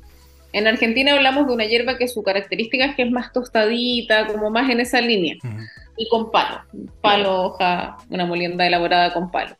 Eso, en Paraguay la, la, molienda es bastante similar, más. pero también se expresan más sus notas ahumadas. Sí. En barbacoa utilizan mucho el barbacoa paraguayo o el catre paraguayo. Entonces es claro. como una industria en ese sentido, algo más rudimentaria.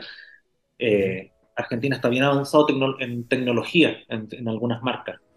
Y, claro. y en el Brasil, como te decía, pues notas más herbáceas, otro sabor. Eh, siempre hay una confusión si es más fuerte o no. Yo siempre digo, es claro. distinta. Sí, porque en teoría es de campo, es como la de campo, sí. pero la molienda es la al que final, predomina. Al final prevalece más la molienda, eh, que es lo que busca claro. el productor para el mercado que, que, él dirige su producto, más que el terroir. ¿Ya? Para no cometer el error de decir todas las de monte son fuertes, todas las de campo son suaves. No, al final va. Claro, ¿no? Y, de, y cambia mucho también. El blend, el blend de cada productor. Y así encontramos hierbas de campo ahumadas, hierbas de campo más intensas, hierbas de monte suaves, y así podemos encontrar claro. un sinfín de, de variedades. Y, y Pero lo interesante es que es la misma planta. Y, la y eso, eso Justamente. Más y eso es interesante, en la misma planta, lo que puede una persona, una persona hablando de temas de vino me decía, no es como en el vino que hay muchas cepas, No. no, No, está en la misma planta. misma planta y de acuerdo a lo que quiere su productor y el blend, es vamos a obtener el resultado final. A cómo se A procesa. cómo se procesa, el estacionamiento que es muy importante, o sea, una hierba mate sin estacionamiento, una hierba mate con 6 meses de estacionamiento y una con 24 meses de estacionamiento, se nota la Cambia. diferencia. Claro. Cambia Sí. totalmente. Bueno, es un tema del que podríamos hablar horas. Sí, Sí, Literalmente. Y eso que tra lo tratamos de, de bajar así a algo más general para que la gente pudiese. Pero ahora te quiero, les quiero tirar esta pregunta que seguro se la habrán hecho varios. O si no, va a ser la primera. Pero, ¿por qué ustedes creen que cautivan tanto las hierbas de molienda fina uruguayas? Es cierto de que si tú tomaste siempre hierba con palo, cuesta un poquito la transición. Pero capaz si tú nunca tomaste yerba mate y empezaste con yerba uruguaya, te quedó gustando y a lo mejor no te saliste más. Pero ¿por qué ustedes piensan que ha, causado tanto atractivo? Aparte del marketing, porque también la gente habla mucho del sabor de la yerba que le gusta. Entonces como bien... O sea, claramente tenemos esa influencia del, del mundo futbolístico. Futbolístico, claro. Pero también está porque definitivamente es un, una molienda y un tipo de hierba que dura más en el tiempo. Y viene acompañado con todo lo otro, que es como el mate grande, eh, la hierba fina, que dura más. Eh, bueno, tú mismo decías, te bajaste tres, termos, con una carga de Canarias. Y, y, hay gente que dice mucho, o sea, me compro una hierba elaborada con palo, y la preparo de la manera correcta y me dura poco igual. Sí, creo que ese es como uno de los puntos más. Me gusta tanto como el, rendimiento. El rendimiento. El rendimiento de las hierbas moliendo uruguayas. Eso la gente lo, lo destaca harto. Y ya después, en segundo, lo, lo, del marketing, que ha sido bastante importante, con, con la polémica de, los de los argentinos, que la hierba El equipo de fútbol. claro, pero, pero decían, si, si, pierdes porque tomó Canarias, si ganó es porque tomó Playadito. Pero, claro. pero al final pero en definitiva, yo creo que es eso, o sea, el tema de la, del rendimiento a la gente le interesa bastante. Claro. Más allá del sabor y de la, de la popularidad que han adquirido hoy en día. Tanto así que ahora las marcas, muchas marcas argentinas están sacando las hierbas, las moliendas tipo uruguaya. las despaladas. No son iguales, pero también quieren cautivar a algo del público que se les está fugando. Fugando, claro. Se les está fugando público que lo tienes que capturar. Sí, pero justamente era eso lo más curioso porque la gente me decía, yo no he probado ninguna de las moriendo uruguayas de hechas en Argentina, pero mucha gente me decía, sí, pero acá vamos a hacer una hierba, sí, sí, sí, pero no va a saber jamás como la Canarias, o sea, no va a tener ese sabor. ¿Por qué? Porque no crece en el mismo lugar.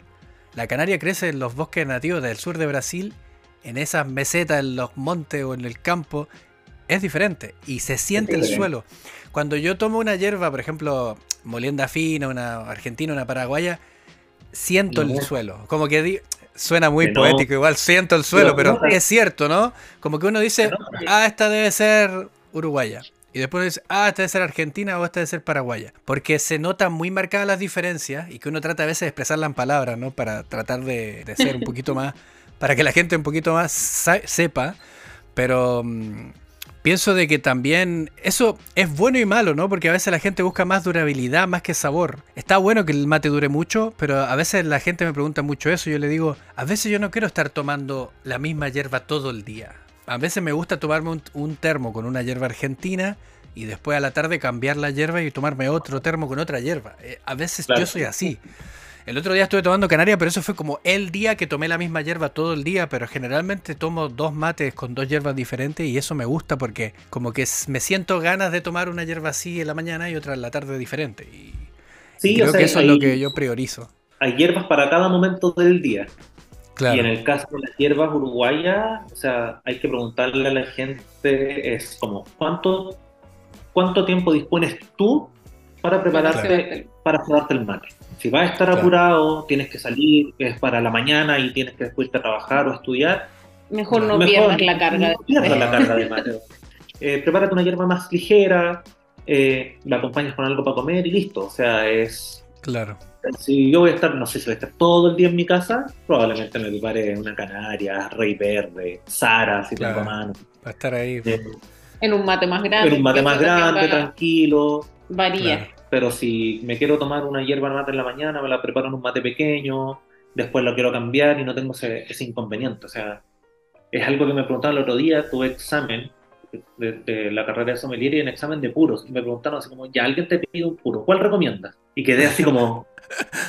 claro. Y ahí me dijo, ¿cuánto tiempo dispones tú para fumarte un puro? Y, ahí, y eso lo podemos aplicar a, otras cosas, en este caso a la hierba mate, al café, al té, a cualquier alimento en general. ¿Cuánto tiempo dispongo yo para hacerlo? Claro, y ese tema es súper interesante porque a veces me preguntan lo mismo. Me dicen, Andrés, ¿qué hierba me recomienda? Y a veces la gente como que espera que yo le diga una marca. Como, ya, sí, Canarias, Baldo, eh, Armiño. Y pero hay mucho que saber. Claro, pero hay gente, hay gente como que expecta eso y yo a veces le digo, ¿qué tipo de hierba te gusta a ti? ¿Cómo te gusta la hierba mate? Y en eso te puedo dar una recomendación, pero no, no te puedo tirar marcas al voleo porque la verdad que a lo mejor la que a mí me gusta, a ti no te va a gustar. Te va a cargar. No, uno como creo que uno como comunicador Tiene, Claro. que, decir- tiene que sugerir, no imponer. Claro, justamente. Pero al principio uno tiene que decirle a la gente un poco una noción, un- alguna referencia para que la gente pueda llevarse algo. Y en ese sentido después ir aprendiendo, porque por ejemplo, yo cuando curé mi primera calabaza, la curé, me acuerdo, como por siete días más o menos, y me quedó espectacular. Hay calabazas que las he curado por menos porque vienen más, ahora vienen más, posiblemente más lijadas por dentro, entonces no Claro, requieren un, un tratamiento de tantos días. Hay cosas que las puedes empezar a hacer así, después ir aprendiendo, porque al final, si uno prioriza la, la durabilidad de una yerba mate, yo entiendo a veces cuando dicen que prefieren la durabilidad porque en Argentina han creci- ha- hay tanta inflación y cambia tanto el precio internamente en el país que la gente de repente dice, prefiero gastar más plata en comprarme una canaria que me va a durar más tiempo que comprarme tres paquetes de tarahui que no me va a durar menos, ¿no? Entonces como bien curioso el caso. Y final se gen- finalmente se genera también un tema de gusto. Cada uno se va adaptando a, a un sabor Claro. o a un tipo de hierba y, y es súper difícil salir de ahí. Es como, no sé, como pedirle a alguien que toma mate amargo que tome con azúcar o que tome con yuyos, porque en realidad no es un tema Claro. de gustos. sí, no lo que te decíamos, al final eh, la idea siempre es sugerir, no, No llegar a imponer. ideas ni marcas, porque Claro. El eh, cliente siempre tiene mucho que, que decir Que antes decir. de uno poder recomendarle. hay que sacarle información. Sí, esa parte ¿Qué es lo que habitualmente? O nunca he tomado hierba mate, que es algo muy común que nos. Nunca he tomado hierba mate y quiero comenzar a tomar. ¿Qué me recomiendas? Y eso es súper difícil porque al final es, es- va a ser la primera vez que esa persona va a tomar mate. O sea, si yo le recomiendo eh, una hierba eh, y que no le guste, chuta, Es complicado. una responsabilidad, claro. Una responsabilidad. Puedo crear un monstruo. Claro. no, Pero no, claro, yo siempre, no, mira, ¿quieres comenzar con algo suave o intenso? ¿Te gustan las Claro. cosas ahumadas? Y dices, sí, me gustan, mira, podría ser con una barbacoa, porque Me hay distintas intensidades de barbacoa. Y ahí Claro. uno va sacando información. No decir eh, de inmediato una marca o un tipo de hierba, sino que hay que obtener la mayor cantidad de información posible. Para no Pero es verdad, como dices tú, muchas veces la gente quiere que, o por redes, o en los en vivo, o etcétera, como, claro, pues, ¿cuál es la mejor? Es como chuta, ¿no? Claro. Nos preguntan mucho, hay gente que llega y nos dice, ¿cuál es la hierba que más se vende aquí? Claro. Y digo, esa, ya, esa me llevo. Y eso no quiere decir nada, claro. no alcanza a decir nada porque, porque es una pregunta directa. ¿Para qué le voy Claro. a dar? Él me dice, ¿cuál es la hierba mate que más se vende? Esta Claro. marca es la que más se vende. Listo, me la llevo.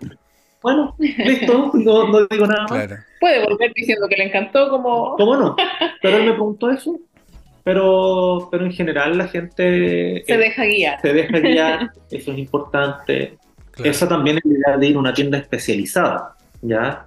Eh, Así como hay tiendas especializadas de café, de té, de construcción, de todos los rubros y tiendas especializadas, entonces uno va a una Claro. tienda especializada a eso, a que la atención te, te diga más o menos como qué, eh, qué es lo que puedes consumir o, o llevar.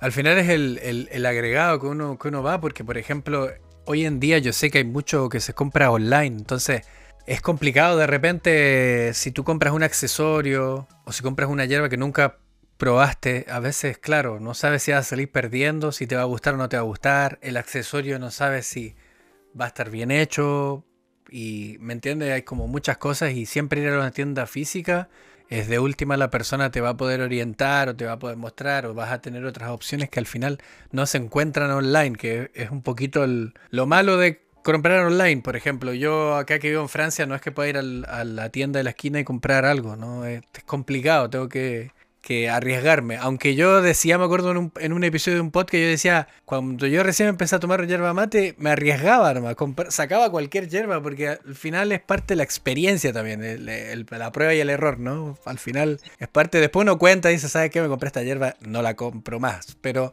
de última me di la posibilidad de probarla, ¿no? Sí, Exacto. el otro día escuchaba, el, el buen catador de vinos no es aquel que toma los mejores vinos. En el caso Claro. de la hierba mate, el buen cebador de mate no es aquel que toma siempre hierba premium. O sea, Claro. Hay, que, probar de todo. Sí. Ah, Ojo, salió al unísono. Salió Hay que probar de todo. Hay que probar Claro. de todo. que- Está dentro de, más de quienes nos dedicamos a esto, tenemos que probar de todo. Es una obligación para con Claro. nuestro trabajo. no podemos identificar un, un defecto en una hierba mate si es que no hemos probado hierbas que los tengan. Entonces, en ese sentido, nosotros al menos sí nos dedicamos y hemos probado de todo. Y De lo todo. estamos haciendo constantemente. constantemente. No sin ir más lejos, en pandemia nos contrataron para hacer El estudio de el moda. estudio de marca para sacar una nueva hierba al mercado y nos hicieron la difícil tarea de tomar, eran puros análisis comparativos con las hierbas Claro. que ya están en góndola. Y Sí. tomamos unas muy agradables y otras que de verdad tú dices, esto yo no lo compraría ni lo recomendaría. Es. Finalmente salió una marca bastante Sí, la lanzaron buena. al mercado, menos mal creo que nos hicieron caso y sacaron algo bastante bueno, que hoy día en la mañana Claro. la estuve tomando. Al final la gracia de quienes nos dedicamos a esto es que tenemos que probar de todo. Claro. Pero ¿cuáles, del mundo. usted- ¿cuáles ustedes piensan que son quizás los esos, esos pequeñas cosas que, que de repente hacen que la hierba no sea de lo más agradable, ¿no? Porque a veces la gente pregunta eso y ahí uno le puede dar un, un poco de luz, ¿no? Porque, a, veces la gente quiere que uno vaya a lo picante, ¿no? Es decir, sí, esta marca no, es mala, así que no la compren. No, pero a veces hay ciertas cosas que uno toma esta marca y uno dice, esta marca creo que no... Hay ciertas características de esa hierba que hace que la marca no sea muy escogible o, o- Sí, muchas veces el exceso de acidez en alguna hierba, no que provoque acidez, sino que en sabor, Claro, que sea ácida. Sí, eso es como un, un un punto, negativo. que no es muy, muy agradable. Claro. Y después ya son lugares un poquito más técnicos, que no hayan semillas, que no hayan exceso de hoja quemada. Claro. Pero eso, Sí. bueno, en realidad la gente, por ejemplo, que toma los talleres o que va a la tienda que uno que le enseñemos a prepararse un mate, también le podemos ir contando esas cosas. Siempre sale esa Sí, conversación pero de, uno se da cuenta de repente en el color de la hoja. de la hoja. Te dicen, uno del envase obtiene, del envase, con solo ver el envase no debería obtener harta información. Entonces, cuando en el envase te dice algo y después tú eh, en vista no lo encuentras, es porque hay algo raro. Claro. Y eso pasa mucho, el tema de repente uno ve el color, nos ha tocado ver colores de la hierba mate medios extraños, y en el envase dice que es de un origen, pero tú miras el color y parece que no fuera ese. Y lo que decías tú, estás tomando como tierra, de verdad. Hay uno, algunas hierbas que uno las prueba y de verdad parece que coloca- comiendo tierra a cucharada, con unos sabores Claro. que no son propios de la hierba mate. Que la hierba mate, si bien es esencialmente amarga, el amargor no tiene que ser desagradable. Entonces, Sí. eh, en ese sentido hay hartas cosas y hemos encontrado cosas bien raras. Granos azucarados con sabor a sabor a naranja. granos así granitos, Como Claro. una mini pastilla. como una mini de- pastilla de naranja dulce. Claro.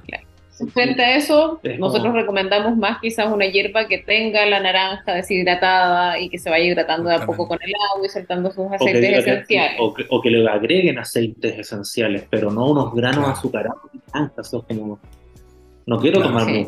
un polvo, quiero tomar hierba mate con sabor a. Claro. Entonces, Justamente. Creo que en esas hay que tener harto más cuidado, como Sí, en las hierbas en las hierbas compuestas y compuestas y saborizadas. saborizadas hay que ser bien cuidadoso eh, al momento de, de recomendarlas, porque eh, nosotros lo que, la- en que mayor cantidad hemos encontrado cosas extrañas son en ese tipo de hierbas. No en todas, no es algo general, pero sí hay algunas que uno queda como ah, medio metido ahí con que tienen, Como que le agregan, Algo algo, querían tapar aquí. quieren tapar. Claro, hay, hay veces que la gente igual se pregunta lo mismo y, y es como decir, hey, ¿cómo detecto que...? Porque a veces la gente me pregunta eso y yo le digo, mira, cuando la hierba tiene un color raro, cuando la hierba tiene olor húmedo, por ejemplo, es porque no se mantuvo en un lugar bien. Eh, Claro. cuando la hierba no huele a hierba, ¿no? Se huele a otra cosa, entonces eso es raro porque hubo una pequeña... eh, quizá Algo la mantuvieron en un lugar malo o había humedad en ese sitio o la hierba, no sé, lo mismo a lo mejor la dejaron, si guardaste la hierba mate en un frasco de vidrio y lo dejaste a la luz Al solar, sol. Le, Claro. le ca- le cambió las propiedades y eso a, a veces afecta, a veces uno no lo considera, la gente a lo mejor consume y no lo considera, pero es algo importante que en su momento, claro, no lo consideras, pero afecta. Igual que guardar Pero la hierba mate en medio de los condimentos, ¿no? Es como lo Sí. peor que puedes hacer es, es eso. Te serviste el mate y dejaste la bolsa de hierba al lado Abierta. del. Claro, abierta Abierta. o al lado de, en la humedad y después se arma bajo un, un hongo, pero Claro. Sí, eso hay que tener cuidado en el tema de la saborizadas, por ejemplo, el tema de las humedades de los ingredientes. O sea, la hierba mate tiene un porcentaje de humedad, eh, pero si le colocamos algo eh, siempre no- tiene que estar bien esté seco. bien seco, o sea, si coloco algo que está húmedo, También puede eh, afectar. puede afectar al final y, Y entonces igual es complicado. A nosotros nos han salido cosas en yerba mate. Una vez me salió un pedazo de goma, una goma quemada de haber sido alguna máquina. Y chuta, igual es complicado porque eso es en todos los, protocolos de, calidad y todo, eh, nadie, nadie se percató y es un producto que salió de un producto a otro. Yo lo abro y me encuentro con, un, con una goma carbonizada, o sea. Claro. Eh, pero también hay que, hay que decirle a la gente, esto no ocurre siempre, son las excepciones, no es algo excepciones, que... Claro. claro, porque si no la gente no va a querer tomar mate. claro, no, aparte que eh, me acuerdo que salió un video que se realizó que salía una persona pasándole un imán a la yerba mate y se pegaban pequeñas partículas Sí, eso yo a la tienda con, eso de que. Claro, y después, toda la, y después toda la gente andaba, no, pero le pasaste un, un imán a la hierba para comprobar de que no. Y él le decía, está bien, lo entiendo. Yo generalmente si veo algo raro en la hierba cuando me la sirvo, evidentemente digo, oh, esto no está bien, pero no ando. Es como muy. Muy, muy exagerado, ¿no? Yo encuentro que no. Ah, no, no voy a tomar porque puede ser que traiga los minerales de la tierra, esto es una planta, es un arbusto. Entonces los minerales de la tierra se llegan a traspasar a, al producto final, es como es algo que pasa. No es agregado. Oye, voy, a preparar una hierba mate, lo voy a colocar 3 gramos de imán. No, nadie hace eso. Nadie hace eso. Es lo mismo con lo del polvo, que la gente siempre decía, no, es que le echan más polvo. Yo le decía, pero lo que pasa es que lo que tú no sabes es que el hacer polvo de yerba mate es más caro que meterle hoja. O sea, si fuera por eso te meterían o más palo, el palo te metería más palo seguro. Pero el polvo es, no es tan sencillo. O sea, meterle más polvo no es que salga más barato al final, ¿no? Hay como una, leyenda urbana en torno al polvo. Se le agregaba, dicen que se le agregaba más polvo para aumentar, aumentar el peso del, de un paquete de hierba mate, pero al final es solamente conspiraciones. Sí, en torno a. Sí, pero al mercado, al mercado de la hierba mate, el tema de que esos videos que salieron que colaban el polvo, pesaban el paquetito, colaban el polvo y pesaban el paquetito, y dicen, no, nos están engañando. Bueno, finalmente tiene harto que ver con lo que hablábamos antes de el blend, el blend, la mezcla que quiere lograr el productor. Hay mezclas con más polvo, con menos polvo, pero está todo igual súper regularizado. Y en el fondo el consumidor tiene que elegir una hierba que le acomode y hay muchas con bajo contenido de polvo, eh, solamente hoja, eh, y ahí en el fondo ahí hay que ir probando y hay que ir viendo también la información que nos entrega el, proveedor, pero claro, si es una elaborada con palo, va a tener polvo. O sea, o si es una molienda uruguaya, va a tener polvo. No podemos esperar que. Nosotros hablamos con la gente en estos envases que no son prensados, la hierba viene bien suelta. Yo le digo a la gente, imagínate que eso lo cargaron en Tal sector en Argentina. Se vino de por camión, recorrió toda Argentina, cruzó la cordillera, llega a Chile, se va a una bodega. Eso se va a aplastar, o sea. Igual de la, fricción y todo eso, La fricción, o sea, puede que traiga un poquito más de polvo, pero es la misma hoja que se fue moliendo por el transporte. Y lo otro que se comete el error muchas veces de uno abre un paquete de hierba, se sirve, se sirve, se sirve y nunca más lo movió. Cada vez que nosotros nos mate se, tiene que dar vuelta ese envase, ah, agitar, porque si no, claramente tiene menor peso el polvillo, o, de, o sea, el polvo de hoja, entonces se va a ir al fondo. Se va hacia abajo, claro. Sí. Son, son, son, como detallitos que a veces la gente encuentra que son medio exagerados. Yo le digo, pero es que no, mira, si tú lo mezclas, te sale mejor incluso el mate. ¿Por qué? Porque es más homogénea la mezcla de la hierba, ¿no? Y, posiblemente no, no me duraba nada. Claro. El agua tibia, como... Sí, por ejemplo, uno se da cuenta, si uno deja un envase hierba mate y va, preparándose mates día a día y nunca moviste el envase, el último mate que te va a preparar es una, capa de. va canaria. Una, capa de polvillo que fue quedando abajo, con un par de hojas. Y son eh, prácticas que tenemos que incluir en incluirlas en nuestro consumo diario de hierba mate. O sea, no vamos a perder 10 minutos por mover un poco más el envase de hierba mate antes de, colocar nuestros tomatecitos. Son cosas simples. Claro. que hay que ir aprendiendo. Hay que ir aprendiendo. y son parte del viaje. El viaje matero. Me, me gustó ese. es, que está, es que está bueno porque yo lo encontraba así, decía, claro, que es un viaje porque uno va aprendiendo y a veces es tan lindo esto de que por ejemplo, yo veía, no sé, los primeros videos de Sudamérica, no sé por qué estaba viendo eso el otro día, pero. Y yo decía, no sabía, en ese momento sabía mucho menos de lo que sé ahora. y he aprendido tanto y a lo mejor en este tiempo y eso como que también me sorprendía a mí y darse cuenta que uno siempre puede aprender. O sea, yo creo que es lo bonito de esto es ir dispuesto, ¿no? La gente me preguntaba lo mismo y yo le decía, no es que yo voy a llegar a tu casa, pateo la puerta y, pongo el mate y hago yo el mate, ¿no? No, yo me quiero llegar, si voy a tu casa, quiero que tú me hagas el mate, que tu abuela me haga el mate, y si me la hace dulce, me siento, converso con la señora, nos tomamos unos mates, comemos unos bizcochitos y yo estoy contento. ¿Por qué? Porque el mate es eso, es más que el demostrarte que soy más bueno que tú, ¿no? O, que sé más, ¿no? Si puedo aprender, voy a aprender siempre. Y creo que eso es súper importante de poder, aparte de, saber toda la técnica, la parte técnica, cómo se va a dar un buen mate, pero también eso va eh, muy de la mano de la cultura, muy de la mano de una tradición. Y eso yo creo que si uno lo respeta y lo va aprendiendo y, y lo valora, eso yo creo que es lo que une, porque al final somos seres humanos que a lo mejor más de alguno eh, utilizó el mate como una excusa, solamente para juntarte con aquellos que querías conversar. Y, el mate ha estado ahí. Por eso se le llama el compañero, ¿no? Yo creo que esa es la mejor definición del mate, porque el mate está en los momentos más terribles o en los momentos más alegres, ¿no? Bueno, cuando, cuando nosotros nos conocimos con Maca, una de las cosas que teníamos en común, mucho antes de ser pareja y casarnos, era que tomábamos mate. Claro. Porque lo comentamos en, su momento, ¿sabes? Ah, tomas mate, ah, ya, genial, igual que acá. Y, y quedó, siempre. Es como fue algo eh, que, una de las cosas que teníamos en común cuando nos conocimos hace muchos años. Y eso es lo, y eso es lo rico del mate también, pues el, el mate es una, es una bebida social.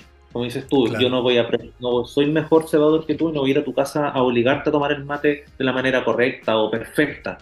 Sino que yo voy, lo hiciste mal, claro. Claro, no. es, lo que genera. es lo que genera. Acá hay un mate, aunque, te, aunque te lo llenen hasta arriba con algo, da lo mismo. Uno lo recibe y se lo conversa, Y... Lo conversa, lo acompaña con algo para comer. No hay nada más entretenido que salir a tomarse un mate al parque, en la casa, estar tranquilo conmigo. En la playa. En la playa. En todos lados. Nosotros lo hemos hecho, nos van a ver a la casa y ofrecemos mate.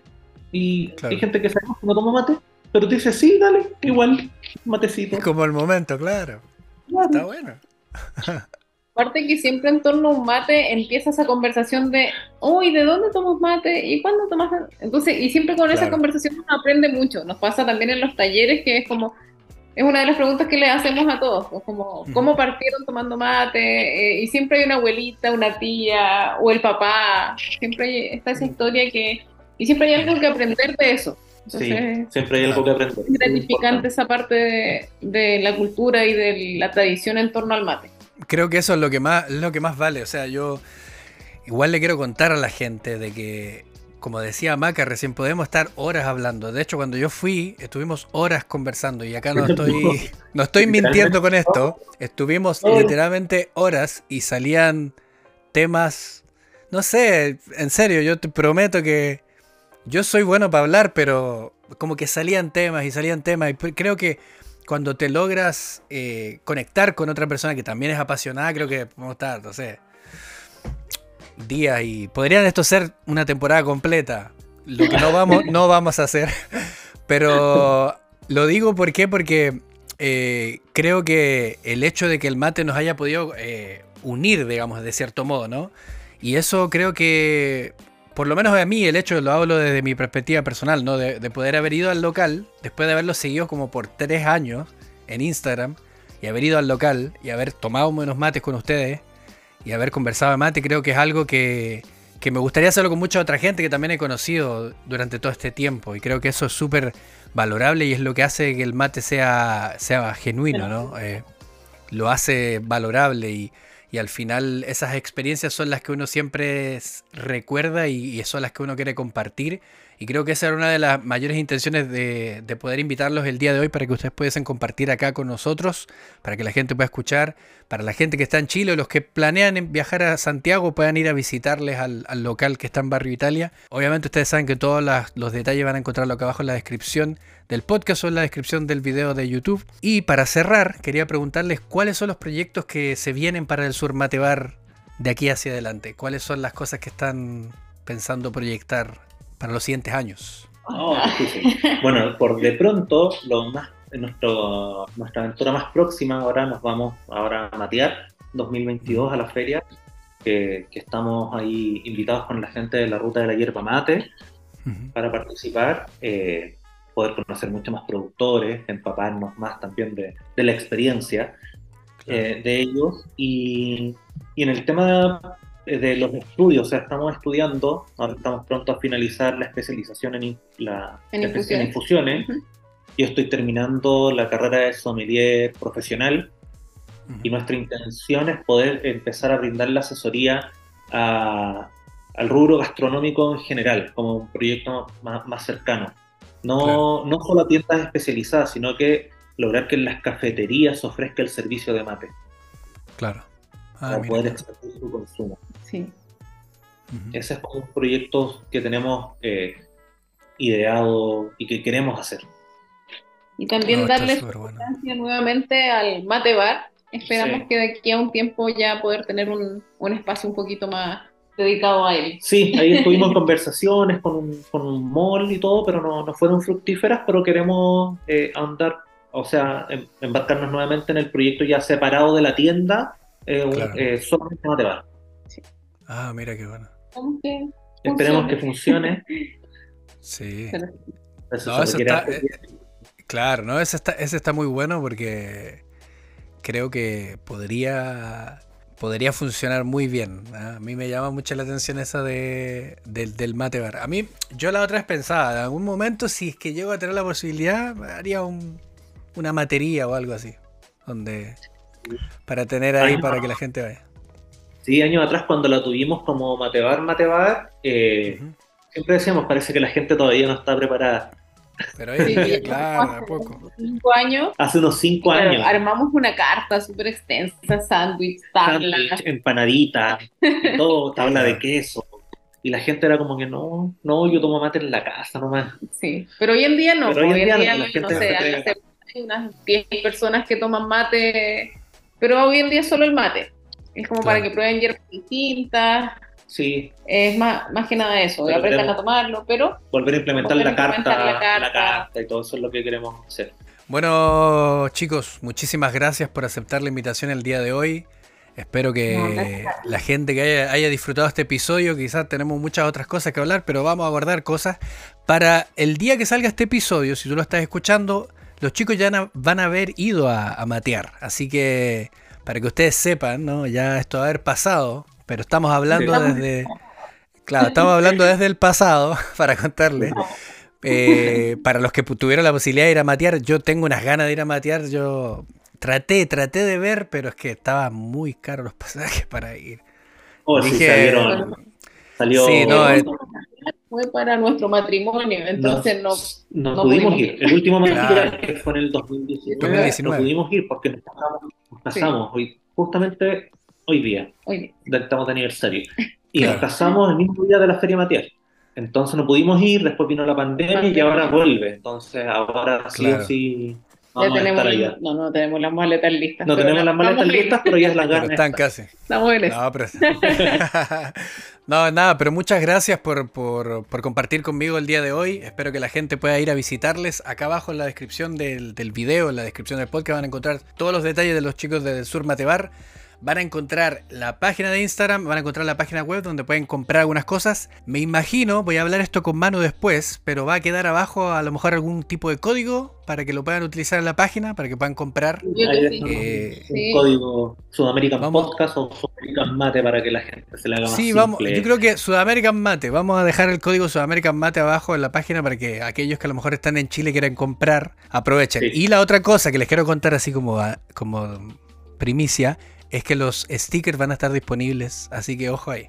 Ustedes pueden encontrar los stickers de Sudamerican Mate en Chile, los van a encontrar en la página del Sur Mate Bar, así que ahí, o los van a buscar a la tienda, como ustedes quieran. Así es. ¿ok? Y nos vemos en la próxima. A ti.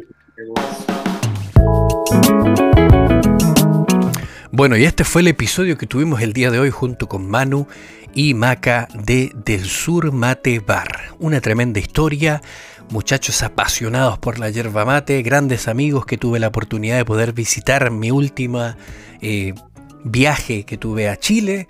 Puede ir, estar con ellos, disfrutar, conversar, compartir del mate, conocer el lugar donde ellos eh, han armado su local, que es súper lindo, así que sugeriría si vives en Santiago, si estás planeando viajar y visitar Santiago, que vayas a visitar Del Sur Matebar, que es un tremendo, una tremenda tienda en pleno corazón de barrio Italia. Así que por favor, no te lo pierdas. Recuerda que tenemos todo en la descripción de este video o de este podcast donde vas a encontrar la página de los amigos del sur Matebar, el Instagram y además vas a poder encontrar la página web donde puedes comprar con el código Sudamerican Mate. Ok, recuerda, esto lo habilitamos solamente para utilizarlo si escuchas este episodio y vives en Santiago o vives en cualquier lugar de Chile y quieres comprar en la página web de los amigos del sur Matebar, recuerda utilizar el código de descuento que habilitamos para que tú puedas utilizarlo en la página de ellos, ¿ok?